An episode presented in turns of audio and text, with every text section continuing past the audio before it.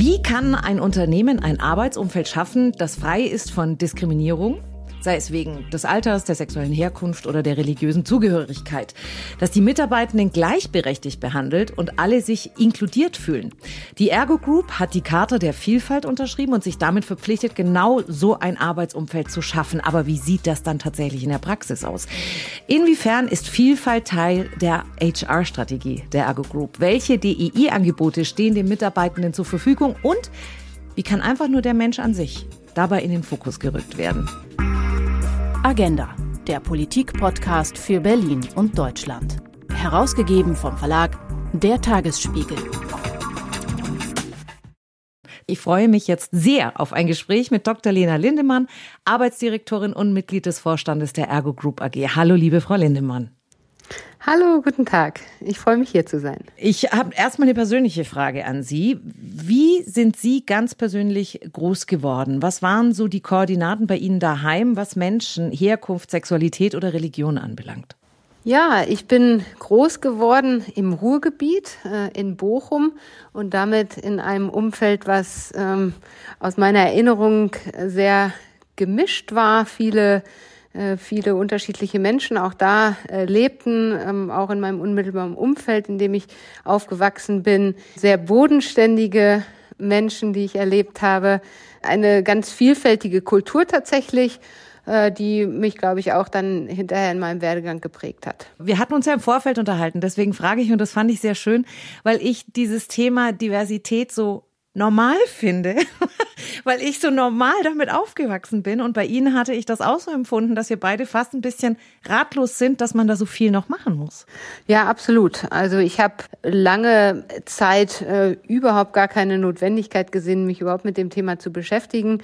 Ich bin in, in einer Familie aufgewachsen, wo es völlig selbstverständlich war, dass ich die gleichen Dinge mache und die gleichen Dinge anstrebe wie mein Bruder oder auch ähm, die die Freunde ähm, von mir, in der äh, ich groß geworden bin mit meiner mit einer Mutter, die immer gearbeitet hat und insofern bin ich ganz lange davon ausgegangen, dass das keine Rolle spielt. Es hat auch in meiner in der Schule keine Rolle gespielt. Äh, Im Studium es ging immer darum, wer leistet, äh, wer ist vorne mit dabei und und insofern habe ich da eigentlich nie negative Erfahrungen mitgemacht und bin daher äh, teilweise auch ratlos, äh, warum äh, warum das immer noch so ein Thema ist, was uns als Gesellschaft, aber auch in den Unternehmen natürlich beschäftigt.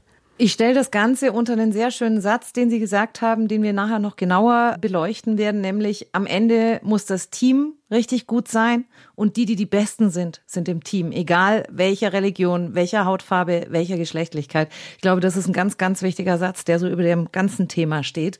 Die Ergo Group hat ja vor zehn Jahren schon angefangen, anders zu denken. Was sind denn da jetzt dann die logischen, neuen und konsequenten Schritte? Also wo stehen Sie schon? Und was muss jetzt als nächstes gegangen werden? Ich teile das immer gerne in vier große Blöcke ein, äh, mit denen wir uns beschäftigen. Das eine ist rund um das Thema äh, Rekrutierung ähm, und wie schaffen wir es dann einfach auch diverse Teams zusammenzustellen und diverse Talente auch zu bekommen. Äh, und das sind so Maßnahmen wie den, den Bewerbungsprozess zu objektivieren, zu gucken, wer sitzt denn eigentlich in den Entscheidungsgremien, aber auch mit welcher Sprache und mit welcher Bildwelt äh, gehen wir an den Talentmarkt. Ähm, auch ein wichtiger Punkt. Das ist so der eine Punkt ums, ums Rekrutieren.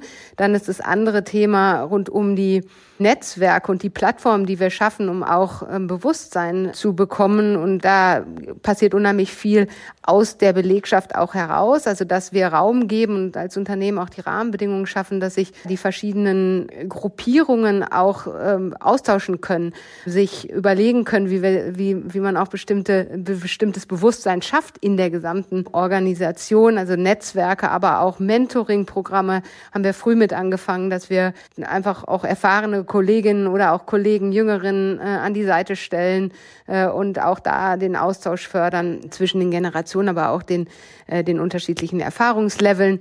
Äh, das ist so der zweite Block. Der dritte Block äh, ist das ganze Thema rund um die Messbarkeit und die Zielsetzung. Und das ist was, wo wir uns, glaube ich, auch vor allem in den letzten Jahren Weiterentwicklung äh, entwickelt haben, dass wir gesagt haben, es braucht klarer Zielsetzungen, es bedarf auch klarer Vorgaben und die müssen auch kontrolliert werden. Wir beschäftigen uns zweimal im Jahr im Vorstand äh, mit den Fortschritten, die wir beim Thema Diversity Inclusion ähm, machen. Wir gucken uns auch gerade was das Thema Frauen in Führung angeht, die, die äh, Zielvorgaben, die wir uns vorgenommen haben, gucken wir uns einmal im Quartal an, äh, wie, wie da die Fortschritten sind und wo wir vielleicht auch nachadjustieren müssen.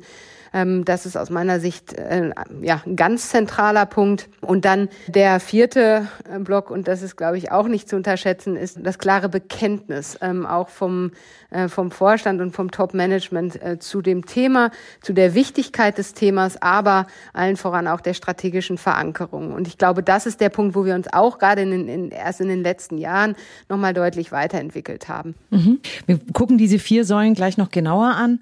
Wenn wir darüber reden, dass bei der Ergo der Mensch in den Mittelpunkt gerückt werden soll, was sind denn so die Erfolgsstrategien der Ergo AG HR? Weil wenn wir uns so die letzten Jahre anschauen, das, was die neuen Generationen sich wünschen oder was man ihnen anbieten muss, hat sich ja wesentlich verändert. Ja, völlig richtig. Also für mich ist immer wichtig, dass eine HR-Strategie niemals losgelöst sein kann. Ähm, es muss immer abgeleitet sein, auch von der Unternehmensstrategie. Und bei uns ist das Thema Diversity Equity und Inclusion ähm, auch fest verankert in der Unternehmensstrategie ähm, und ähm, davon abgeleitet eben äh, dann auch in, in, in der HR-Strategie. Äh, wichtig ist da, dass an allen Phasen des, wir sagen immer Employee Life Cycles, also quasi vom, äh, vom ersten Moment, in dem eine Mitarbeiterin, ein Mitarbeiter bei uns ist, bis zum Ausscheiden, äh, an dem äh, letztlich an, an jedem Schritt auf dem Weg äh, diese Verankerung auch sichtbar ist ähm, und, und das tatsächlich auch immer dann vom Menschen aus gedacht wird. Äh, also im, im Rekrutierung, was, äh, was ist da auch aus, aus Mitarbeiterperspektive wichtig für ein Erleben des Unternehmens und, und das ist fortgesetzt dann auch in der Entwicklung, aber auch bei den Führungskräften. Und ich glaube, diese Verankerung ist das, was letzten Endes dann auch zum Erfolg führt und vor allem auch nachhaltig ist. Was wird Ihnen da von den Jungen gespiegelt in der Rekrutierung? Die Jungen, aus meiner Erfahrung, ist das äh, Thema des, des Persönlichen und auch des Menschlichen tatsächlich wichtig. Ähm, also ich höre den allermeisten Gesprächen, die ich auch gerade mit Auszubildenden, mit unseren Trainees habe, immer das Thema des persönlichen Umgangs, auch der Kollegialität des Miteinanders im Arbeitsumfeld, aber auch der persönlichen Entwicklung. Äh, ich glaube, das sind ganz zentrale Punkte, gerade auch für die Generation, und, und dafür muss man Antworten haben und damit äh, muss, man umgehen. Äh, als Beispiel, um es auch nochmal konkreter zu machen, ein Grund, der mir immer wieder genannt wird von unseren Auszubildenden, ist, dass sie sich letzten Endes für die Ergo entscheiden, weil sie im Bewerbungsprozess äh, das Gefühl haben, äh, da auch schon äh, ja äh, andere Kandidatinnen und Kandidaten zu treffen bei Bewerbertagen, aber auch einen persönlichen Austausch mit unseren Ausbildern und auch für die Ausbildung Verantwortlichen zu haben äh, und das sie überzeugt äh, oder letzten Endes auch dazu bewegt, zu uns zu kommen. Und das ist für mich immer wieder interessant, weil eben bei allen Themen rund um Digitalisierung, Automatisierung und auch ähm, Technologie, die auch wichtig sind äh, für, für natürlich für die Generation, aber dieser Faktor des menschlichen und auch der persönlichen Begegnung einen echten hohen Stellenwert hat. Und sind da dann tatsächlich so Themen wie Vielfalt, Gleichberechtigung und Inklusion auch, werden die angesprochen? Ganz, Absolut. ganz aktiv, ja? Ja, mhm. ich kann das ganz, äh, ganz sicher sagen. Ich habe gerade, wir, wir haben in diesem Jahr 266 neue Auszubildende und ich habe äh, die alle persönlich begrüßt und da mir auch ähm, ja Mühe gegeben, einfach auch in den, in, ins Gespräch zu kommen und immer wieder auch zu fragen, was was ist euch wichtig, was ist letzten Endes auch ausschlaggebend, dass ihr euch für uns als Unternehmen ähm, äh, entschieden habt. Und da kommt immer wieder auch das Thema des vielfältigen Arbeitsumfelds, auch unterschiedliche Perspektiven kennenzulernen. Und ähm, das ist nicht nur bezogen auf die verschiedenen Diversitätsfaktoren, sondern auch auf die Vielfalt der Berufsfelder, auch auf die Vielfalt der der Generation, die sich unter unserem Dach trifft äh, und aber einfach auch der Vielfalt der Perspektiven. Und das ist für die Generation tatsächlich wichtig. Ich glaube, tatsächlich auch wichtiger als vielleicht für Generationen davor äh, wobei ich immer mich schwer tue, auch mit der klaren äh, Abgrenzung, das ist die Generation, das ist die andere. Aber ich erlebe das tatsächlich von den ganz jungen Kolleginnen und Kollegen, die gerade kommen, äh, dass da viel drüber nachgedacht und auch viel drüber gesprochen wird. Im Idealfall gibt es in einem diversen äh, Unternehmen einen Austausch zwischen den Generationen. Also das wäre natürlich wünschenswert. Das ist auch meine nächste Frage, um in einem so großen, vielfältigen Unternehmen, wie Sie es gerade darstellen, das auch wirklich zu leben. Wie schafft man eine gemeinsame innere Haltung? Wie kriegt man alle Mitarbeitenden an einen Tisch und eben auch gerade diese unterschiedlichen Generationen?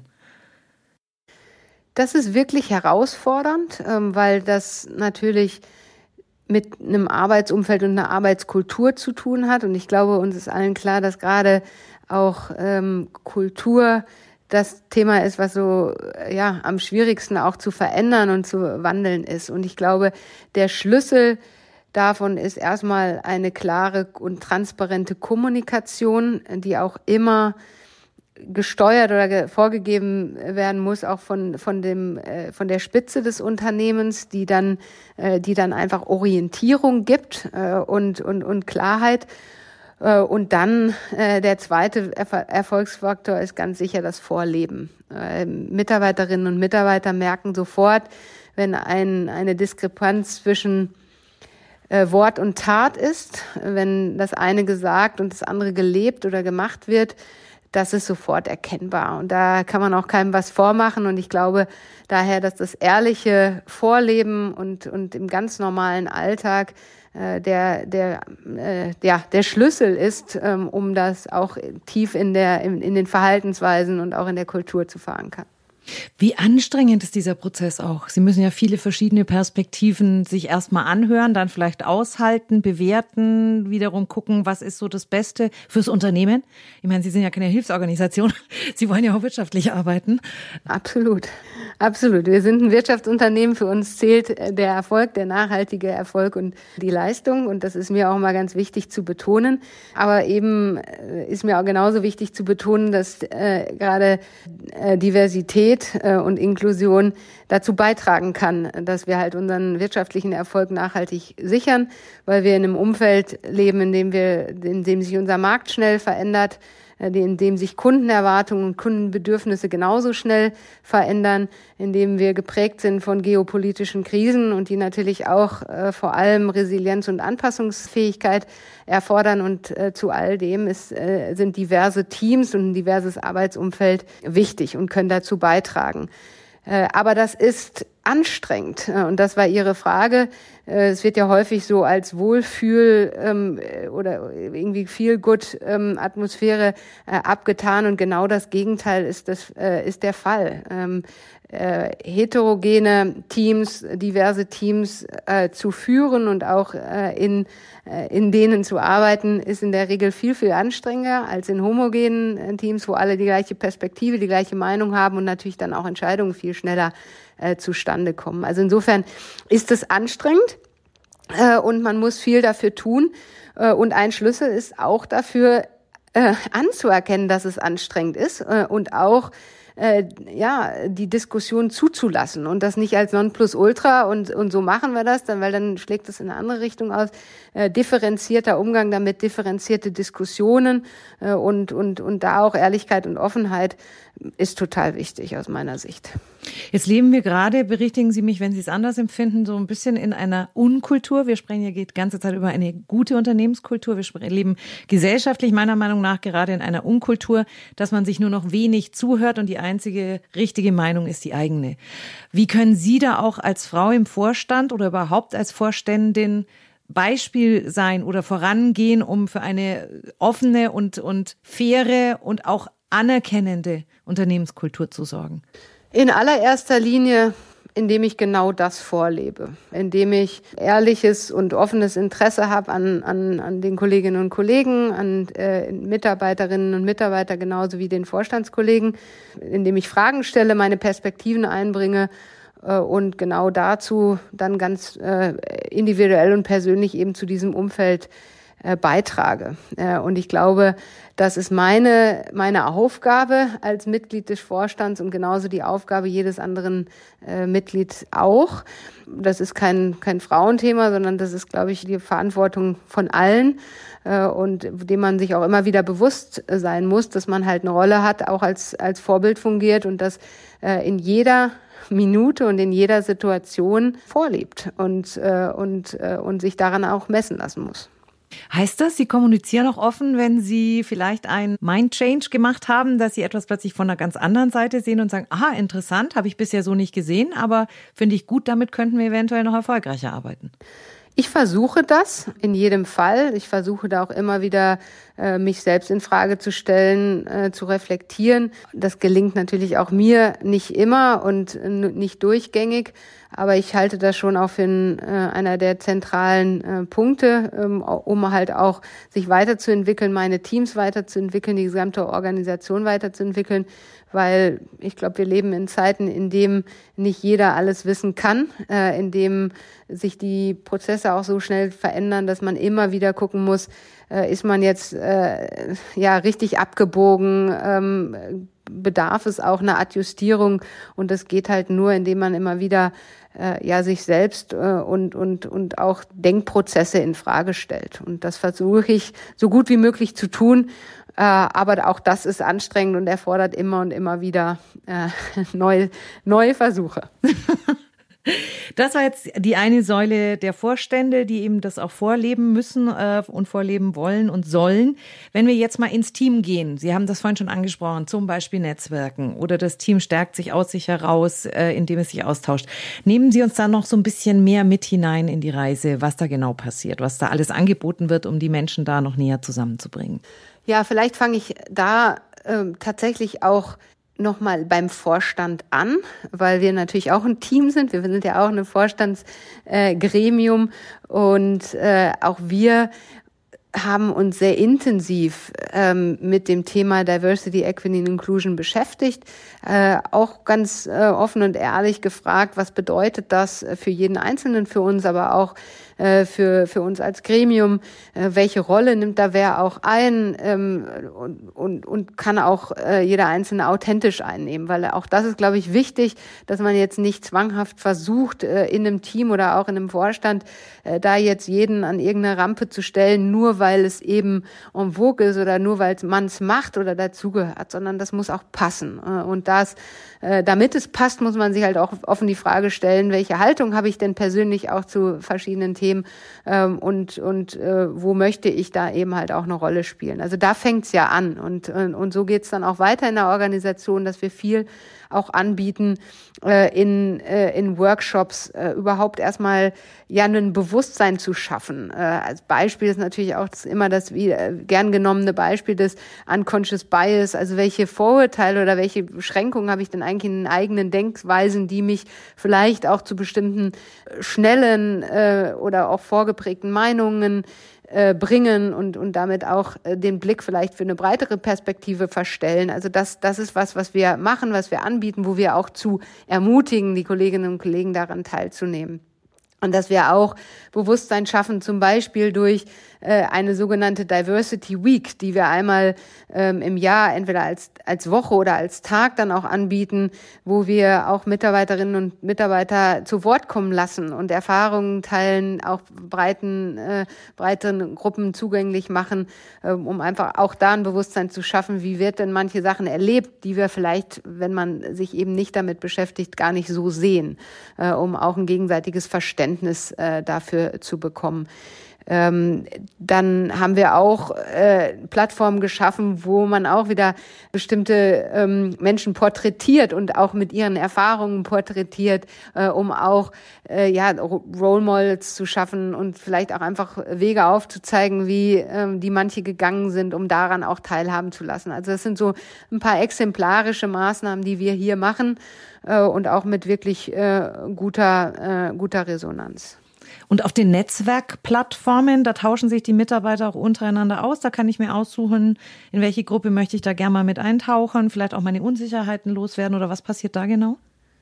Ja, absolut. Das äh, dient genau diesem geschützten Raum. Wichtig ist mir bei den Netzwerken, weil das auch häufig äh, falsch verstanden wird, die sind offen für alle. Also die sind eben nicht geschlossene Netzwerke, die dann wiederum ja nicht inklusiv, sondern exklusiv wären für ähm, bestimmte Gruppen, sondern die sind ähm, erstmal offen für alle. Insofern kann man sich dort auf den Plattformen treffen. Die sind komplett organisiert aus den äh, aus der Initiative der Kolleginnen und Kollegen heraus.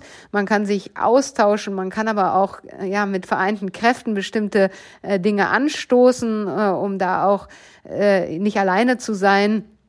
Äh, oder man kann sich einfach auch informieren, wenn man neugierig ist und, und bestimmten Zugang noch nicht gefunden hat. Und da haben wir, die haben sich auch entwickelt. Da haben wir nicht einmal gesagt, so jetzt gibt's irgendwie, jetzt muss es hier fünf Netzwerke geben, weil man, weil irgendwie äh, Netzwerke wichtig sind, sondern die haben sich so peu à peu entwickelt. Es sind, es gibt größere, es gibt kleinere. Unser Frauennetzwerk ist sicherlich gehört zu den größeren, äh, aber auch das LGBTQ+. Ich, äh, ich bedanke, gib mir genauso. äh, das, das äh, fehlerfrei auszusprechen. Äh, aber ähm, auch das gehört zu den größeren, ganz tolle Entwicklungen auch genommen. Also da gibt es, äh, ja, die sind auch alle anders, alle unterschiedlich. Die haben dann immer Paten oder Patinnen äh, dem Netzwerk aus dem, aus dem Management dann auch an die Seite gestellt werden, nicht um Vorgaben zu machen, sondern halt auch um zu unterstützen. Und das hat sich wirklich gut entwickelt und gut etabliert. Das heißt auch, was da teilweise in den Netzwerken ausgetauscht oder erarbeitet wird, kann dann wieder über den Paten in die Vorstandsebene getragen werden. Absolut. Also das kann ich jetzt jüngst auch gerade, weil ich ähm, auch Patin bin, ähm, berichten, dass ich dann auch immer wieder die Perspektive einbringen kann ähm, und, und dann auch berichten kann, ähm, ja, wie sind da Haltungen, wie sind da auch Wahrnehmungen, die vielleicht uns auch als Vorstandsgremium gar nicht so bewusst sind. Super. In unserem Vorgespräch hatte ich einen totalen Aha-Moment, äh, als es darum ging, wir wissen ja alle, es ist manchmal ein bisschen schwierig zu sagen, wir sind alle Pride und hängen uns mal kurz eine Regenbogenflagge eine Woche vor die Hütte und dann passt die Sache. Und äh, deswegen war ich so überrascht, weil jetzt versuche ich es auch bei äh, eben dem Thema LBGTQ oder auch Queer-Bewegung, haben Sie mir erzählt, dass Sie beim Christopher Street Day mit einem Wagen dabei waren, der natürlich zum einen eine Außenwirkung haben soll, aber auch eine ganz starke Innenwirkung hatte. Das finde ich ganz toll. Ja, absolut. Ähm, wir, wir sind mit einem eigenen Wagen beim Christopher Street Day in Köln gestartet, jetzt schon ähm, zum wiederholten Mal. Und auch da äh, ist es total faszinierend für mich zu beobachten, ähm, welche, welche Wirkung äh, das hat. Äh, genau wie Sie sagen, einmal nach außen, das ist klar, da, darum geht's ähm, auch, aber viel wichtiger ist tatsächlich die Wirkung nach innen. Und mein ganz persönlicher Aha-Moment war tatsächlich äh, das Gespräch mit einer Kollegin, die äh, nahe am Ruhestand war, also jetzt äh, keine, äh, keine ganz junge Kollegin, die vielleicht da auch mit groß geworden ist und die sich, ähm, die mir berichtete von ihrer Teilnahme und äh, total begeistert war, wie, ja, auf welche Offenheit sie da gestoßen ist, wie es auch, wie sie sich angefühlt hat, da auch mitzugehen und mitzumachen ähm, und das auch zu erleben.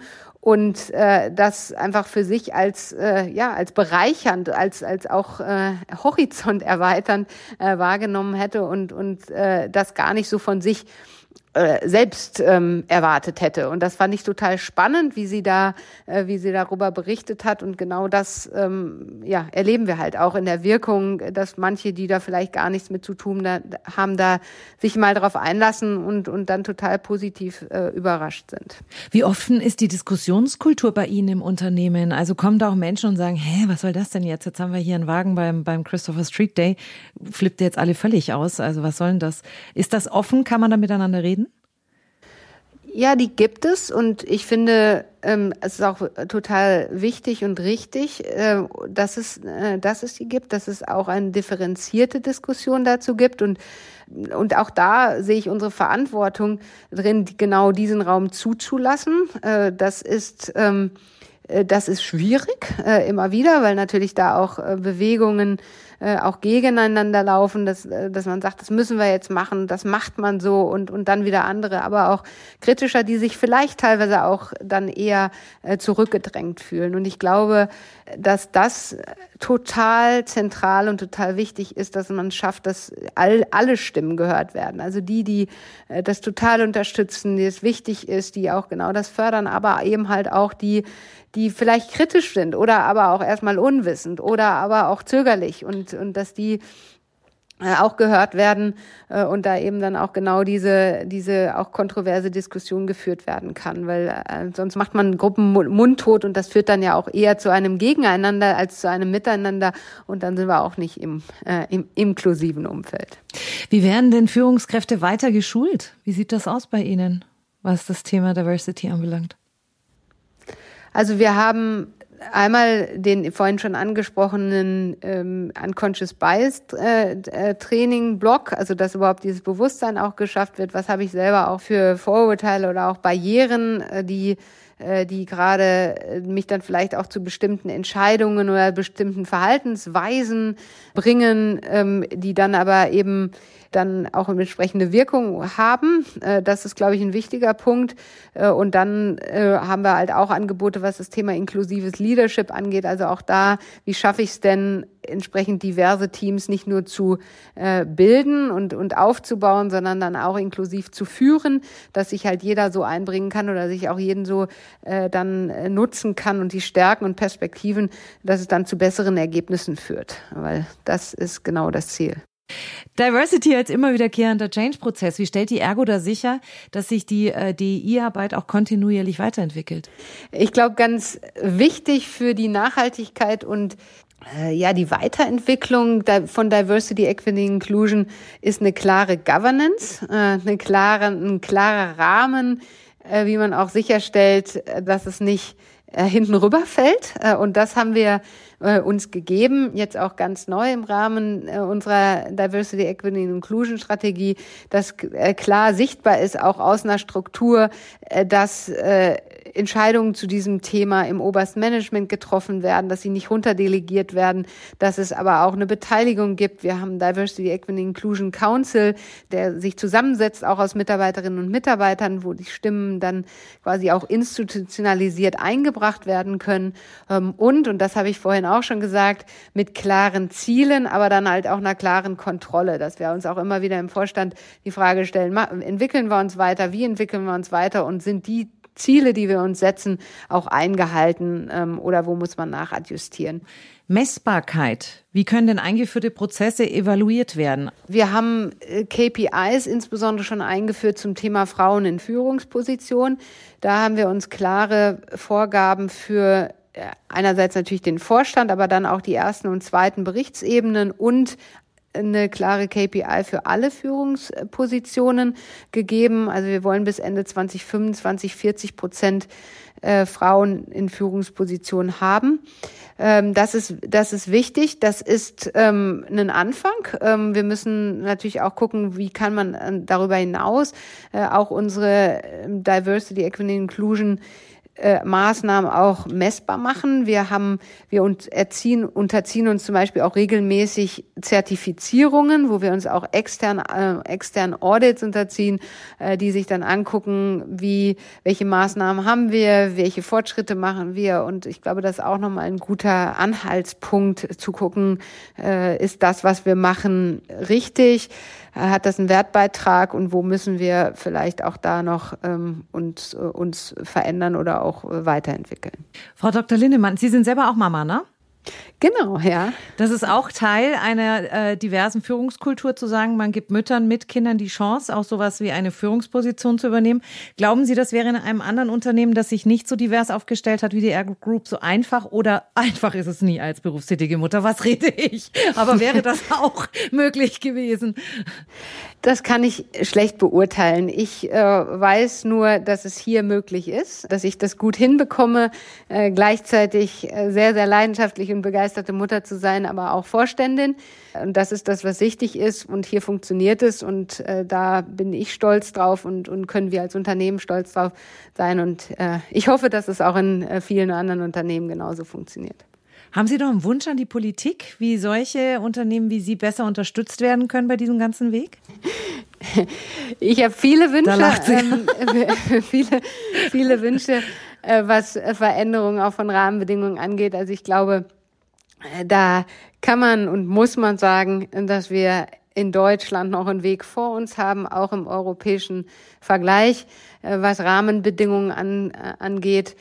Da können wir weiterhin lernen und uns weiterentwickeln, um eben genau die Rahmenbedingungen für Mütter wie für Väter, für Familien, aber auch für viele äh, andere ähm, Konstellationen die Rahmenbedingungen zu schaffen, die es, die es braucht, ähm, um im, im Beruf zu sein und, und letzten Endes auch das private Umfeld äh, zu organisieren. Ähm, ich glaube, da liegt noch ein Weg vor uns. Das muss man selbstkritisch sagen. Ich glaube, wir sind auf einem guten Weg, aber es ist noch ein Stück zu gehen. Die Politik der kleinen Schritte, zumindest sind wir schon mal losgelaufen. Genau, völlig richtig. Herzlichen Dank, das war ein sehr, sehr spannendes Gespräch. Vielen Dank, hat mir viel Spaß gemacht. Dr. Lena Lindemann, Arbeitsdirektorin und Mitglied des Vorstandes Ergo Group AG. Noch mehr zum Thema Vielfalt in der Arbeitswelt erfahren Sie auch auf der Diversity Konferenz 2023 des Tagesspiegel. Ich bin Brigitte Teile. Vielen Dank fürs Zuhören. Bis bald. Agenda, der Politikpodcast für Berlin und Deutschland. Weitere Informationen unter agenda-podcast.de.